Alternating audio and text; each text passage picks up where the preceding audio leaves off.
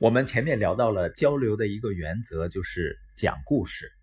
那今天我们聊另外一个原则，就是相信，相信你自己和你所拥有的。你有没有发现，人们在谈同样一件事情，或者销售同样一件产品，不同的人跟同样一个人去做推广、去做交流，哪怕他们说的话是一模一样的。但是结果有的时候会大相径庭，原因是什么呢？就是他们对自己所说的话和所做的事儿相信的程度不同。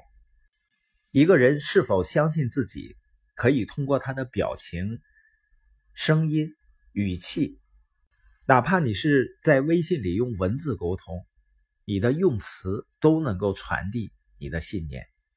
而做任何生意成功呢，都需要信念。因为你只有相信，你才会继续向前走。相信的人呢，才会专注于目标；怀疑的人呢，会纠结于问题。所以，不管你从事任何的事业，你必须要相信你所做的事情，你必须相信你所工作的公司，它的价值观以及使命，他们的诚信。你也要相信跟你一起共事的人，信念是没有办法假装的。如果连你自己所做的事情都不相信的话，你就根本不可能成功的。你有没有见到过一些在生意上不能让你信服的人？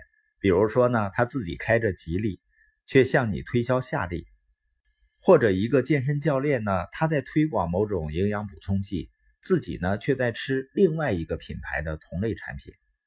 你再看看在生活中。有多少人他不能忍受用时间、用体力换金钱的工作，却还继续上班呢？假如一个人不相信他自己所做的事情，他到底有多少说服力呢？他是否具有真诚坦白的特质呢？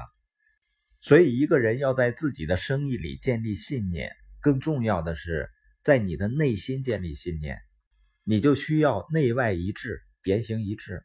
而且呢，要持续的阅读有关成功的书籍，聆听呢关于成功的 CD 或者是播音，要重复的看，重复的听，然后呢把听到和看到的原理和原则呢去运用。因为唯一能建立自尊心的方法呢，是通过行动和实践，把每件小事情做成功。然后你会发现，你对自己越来越有信心。然后呢？你要和你所处领域的成功者去交流，去参与聚会，这样你对你所做的事情了解越深入，你的信心、信念会越强，你就越能够把信念传递给别人。这个过程呢是需要重复的。为什么要重复呢？因为信念它是牢固的观念，而一个人牢固的观念就是来自于重复。你像很多人，他不相信自己。也是因为长期持续的接受到一些负面信息的结果，所以呢，你要和正确的人交往。所谓正确的人，就是能够帮你建立信念的人。你要融入正确的环境，这样呢，信念就会在内心慢慢的建立起来。因为信念呢，它不可以模棱两可的，你只会有或者是没有。当你真正在你的生意里面拥有信念的时候，你会极具感染力。当你能够把信念传递出去的时候，你的生意呢就像野火般蔓延了。